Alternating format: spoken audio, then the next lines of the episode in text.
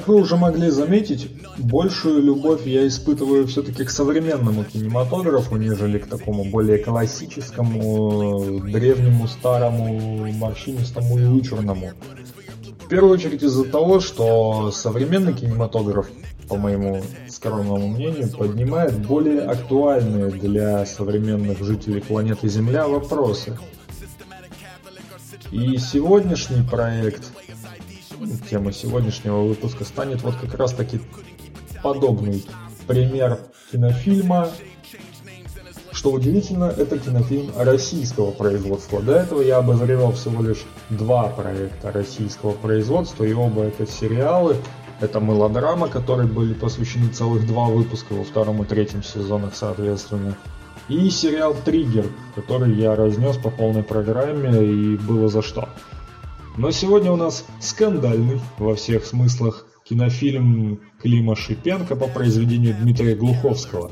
Да, вы уже поняли, что речь о фильме «Текст» с Александром Петровым, Иваном Янковским, Кристиной Асмус. И да, это та самая сцена, где Кристину Асмус жестко драли на съемочной площадке. Все мы прекрасно знаем, что ничего там симулировано не было. Все мы прекрасно знаем, что Харламов тупо сидел и смотрел. Да, да, да, но как сказал сам Харламов, если кроме этой сцены вы ничего не заметили, то есть не заметили всего того, что происходило в фильме, помимо этой сцены, то вы долбоеб. Он, конечно, сказал не так, но это уже такая от себя от меня и, короче, вот. Салам, подонки, с вами Роберт Картрайт, и это очередной выпуск шоу FTI FTP 4 The Final Chapter. Я решил не тянуть резину и, сказав в предыдущем выпуске, что выпуск, скорее всего, будет выложен в конце сентября, выпуск с этим фильмом, я решил, опять же, не тянуть резину и выложить его уже сегодня, то бишь 15 сентября. Ну а что, середина месяца и все такое.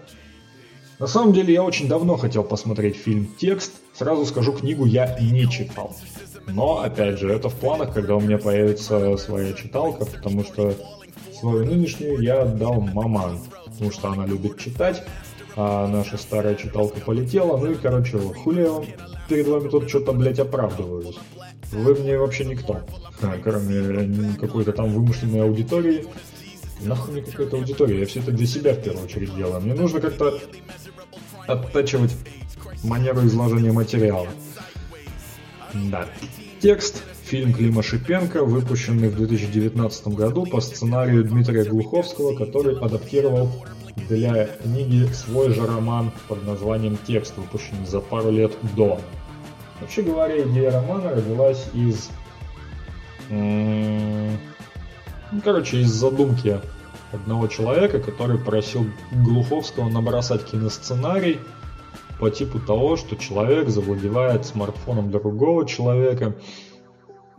Ну, типа, он нашел его девайс и, короче, начал брать на себя всю его жизнь.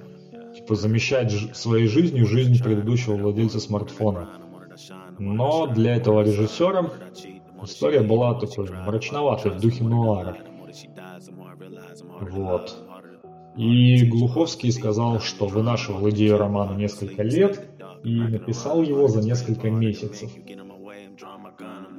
Но, учитывая сложный съемочный график, сам Глуховский побывал на съемочной площадке всего лишь несколько раз, но засветился в эпизоде. Сцена в метро, где Петров что-то там набрасывает, а Глуховский стоит рядом с ним.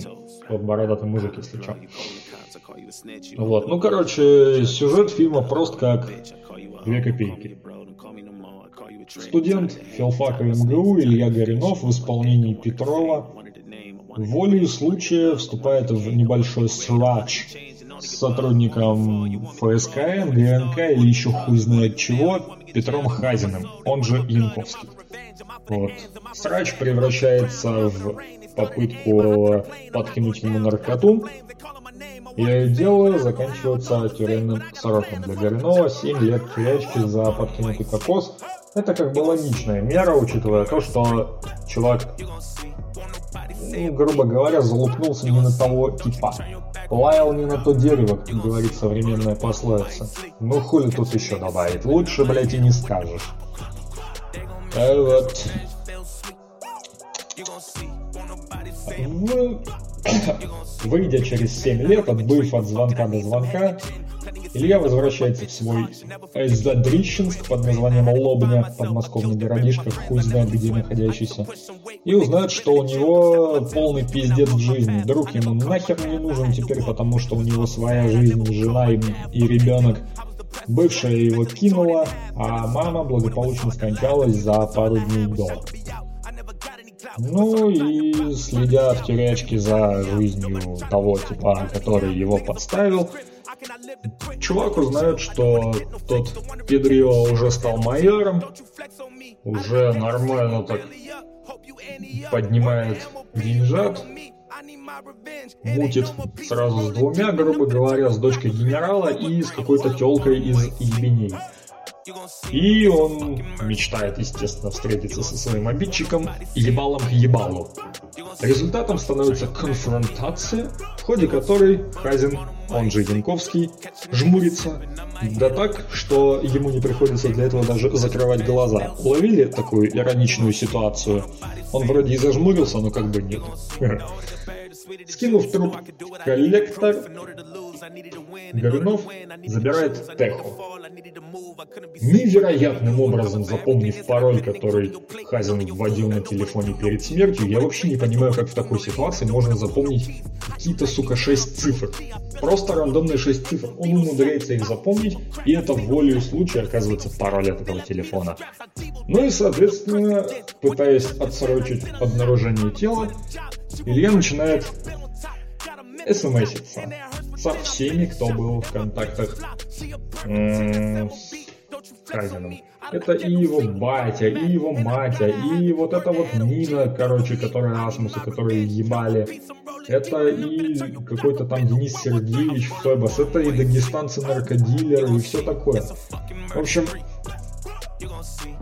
Илья постепенно начинает решать семейные проблемы Хазина, примиряясь с родителями его. Ну, типа, Хазин примиряется с родителями, но на самом деле нет, потому что он вот это да, он зажмурился, охренеть.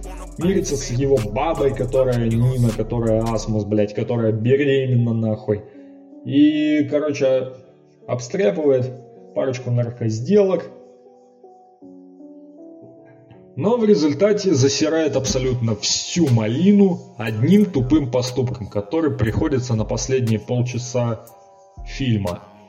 Вообще говоря, самый такой показательный с точки зрения здравого смысла драматизма сцены является сцена, в которой Илья вынужден сидеть в канализационном люке рядом с телом своего обидчика и слушать голосовые сообщения, ну точнее не так, читать сообщение от его матери, от матери Хазина. И как-то так. Лучше узнавать своего погибшего врага. У меня только один вопрос. Ты реально проникся его не очень хорошей такой жизнью после прочтения всех этих сообщений? Ну да, папаша у, чу у чувака конченый долбоеб, который заботится только о собственном социальном статусе и социальном статусе сына. Типа, Нахуй тебе это прошманде? Если ты не мутишь с дочкой генерала, то ты мне, блядь, не сын. Ну, я, конечно, понимаю, современное отношение отцов и детей в высокопоставленном обществе примерно на такой поведенческой модели и строится, но, блядь, это же кино. Здесь как-то все слишком утрировано для кино. И вот это вот сообщение, которое Горюнов отправляет отцу Хазина, типа, можешь беситься сколько влезет, но у меня с Ниной будет ребенок, мы поженимся и бла-бла-бла, мир, дружба, жвачка. А батя ему пишет в ответ, нахуй, вычеркну тебя из завещания. Бля, да флаг в руки все равно ему может не понадобится.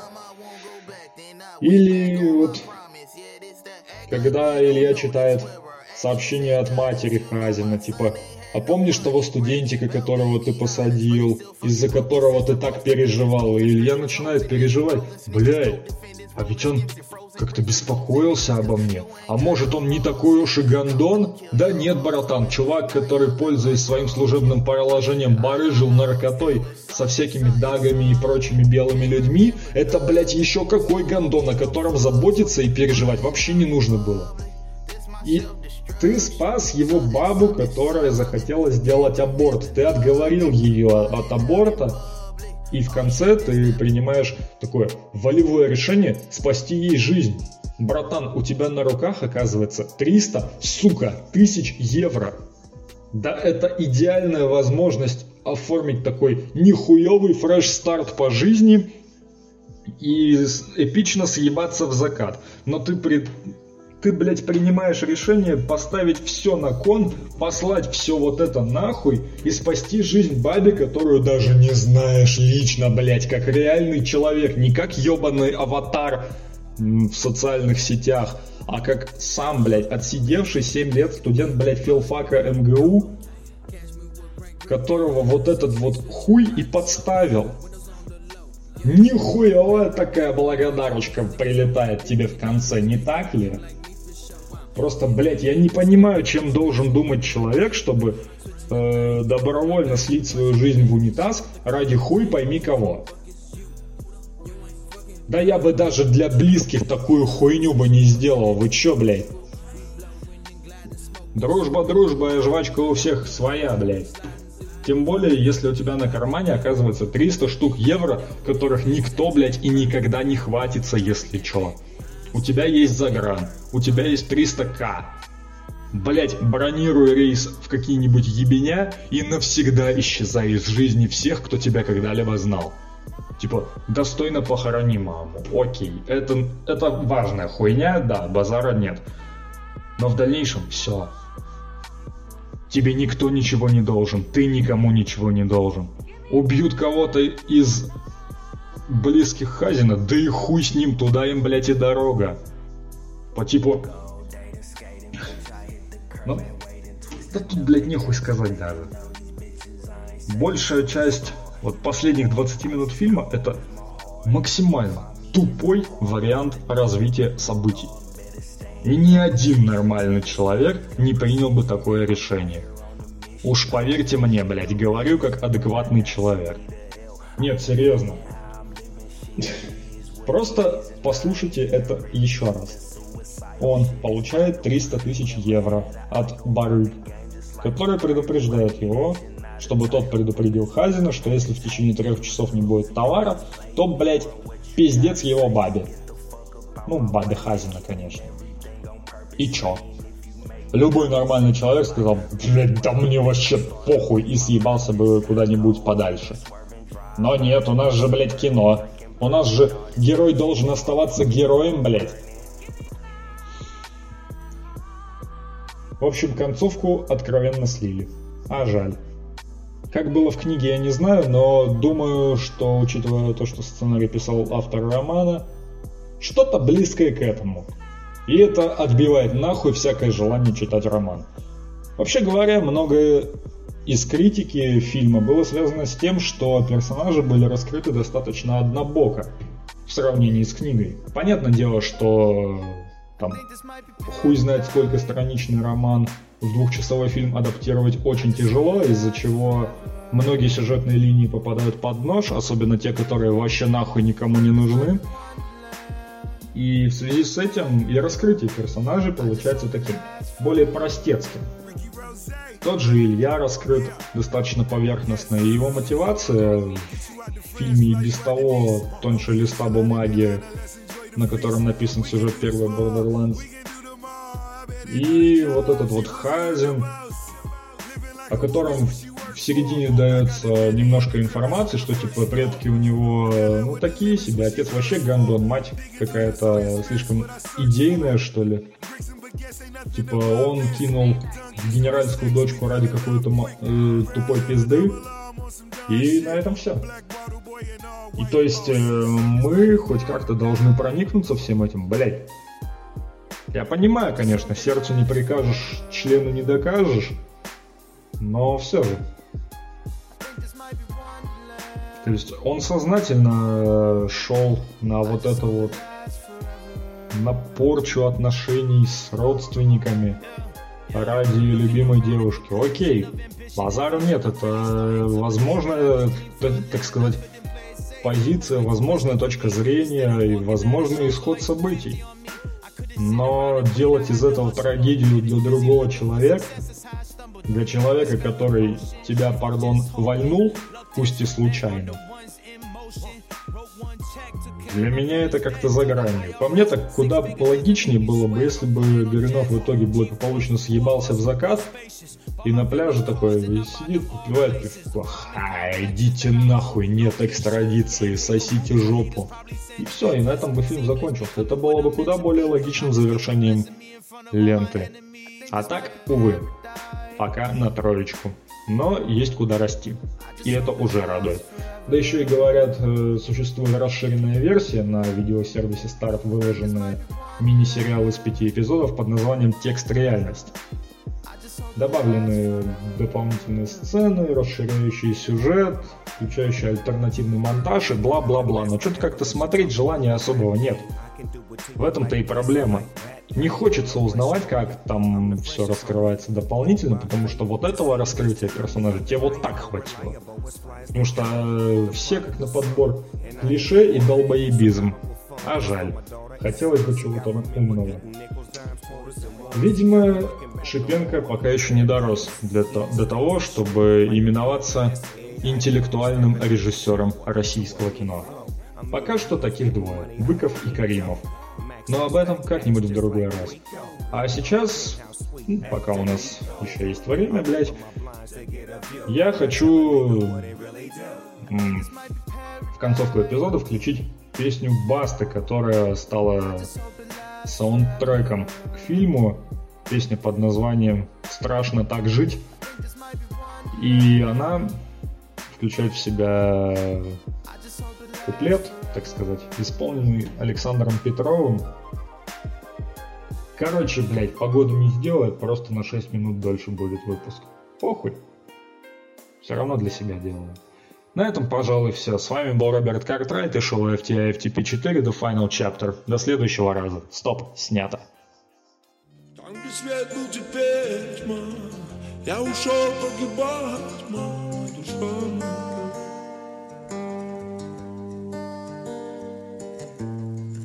Богом небо ушел от нас, кого смог, такого спас и занять.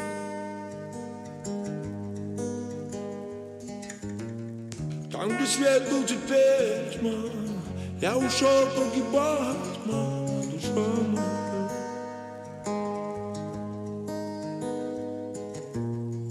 Богом небо ушел от нас, кого смог, такого спас и занять.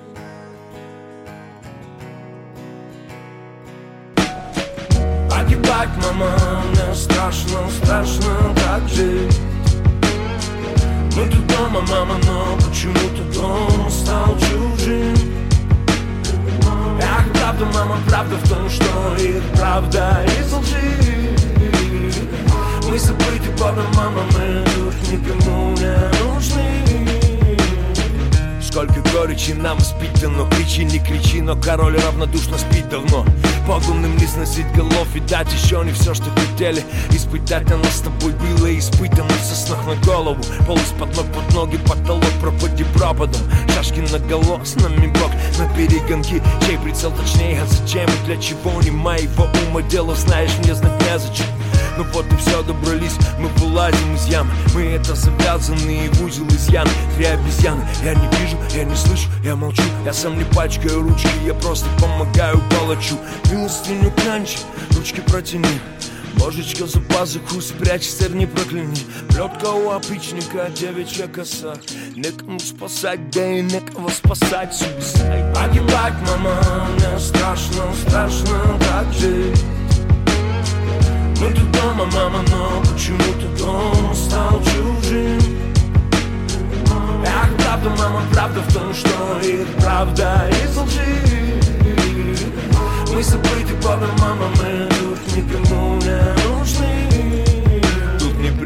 так глубоко копать. Сказал, что ты не то прочитал, что-то не так И над головой колпак. Знаю, взгляды разнят, но ведь это наша земля. Нас бесконечно коснят, вечная резня. Нас равняют землей, ломают и топчут мы. Обреченно принимаем побои молча мы. Обесточены мы кровоточим. У нас почти нет шанса, мы словно тело без почек. Я Послушная толпа, я один из этой многомиллионной толпы. Я раб, я в прицеле автомата И значит на параде по команде комбата Радостно крикну ура! Моя родина, чего ты хочешь, только точно скажи! Но в ответ дрожит земля и слышно, как точат ножи. И слышно, как снимают с предохранителя. И даже Бог не знает, как предотвратить это. Тут вместо старой доброй плети Удавка ипотеки Народ все бы проморгал, но ему срезали веки на веки. Стокгольмский синдром, снова первым на первом. И мы всей семьей смотрим этот ситком Система твой главный противник И в ней всего лишь маленький алюминиевый винтик Выкрутиться и выйти сухим из воды. Увы, не выйдет, аппарат запрограммирован так Что ты будешь обыгран Драматический театр забитых, запытанных кукол Купленных дядей за пару бутерных трюков. В мятых пиджаках и неглаженных брюках Выкладывая имя вожака своими делами по буквам. Система починки поломок залезет начинку по локоть Чик-чик, и вот ты тихий улыбчивый послушный робот. Но кто-то рискнул отбить за друг И отбился друг, пуля сквозь встречный бездушный поток. Просто рванул Моя родина плачет, мамочка, прости нас, не успели отпеть тебя Ай да тело на вынос в деревянном гробу На скорую сбитым с гнилых досок. Ты прости нас, бессовестных, причитаем в один голос Мама, моя родина плачет, мамочка, прости нас, не успели отпеть тебя Ай да тело на вынос в деревянном гробу На скорую сбитым из гнилых досок. Ты прости нас, бессовестных, причитаем в один голос Мама, Погибать, мама, мне страшно, страшно так жить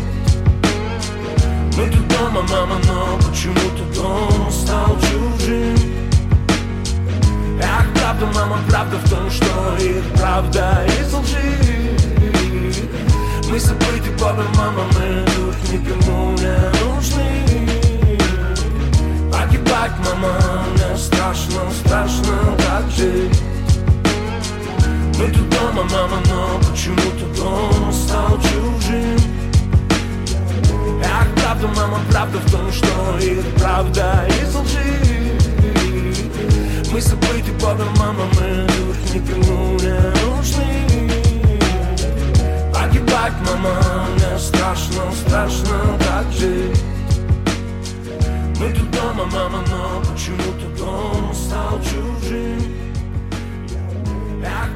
Мама, правда в том, что и правда из лжи. Мы забыты по домам, а мы тут никому не нужны. Погибать, мама, мне страшно, страшно так жить. Мы тут дома, мама,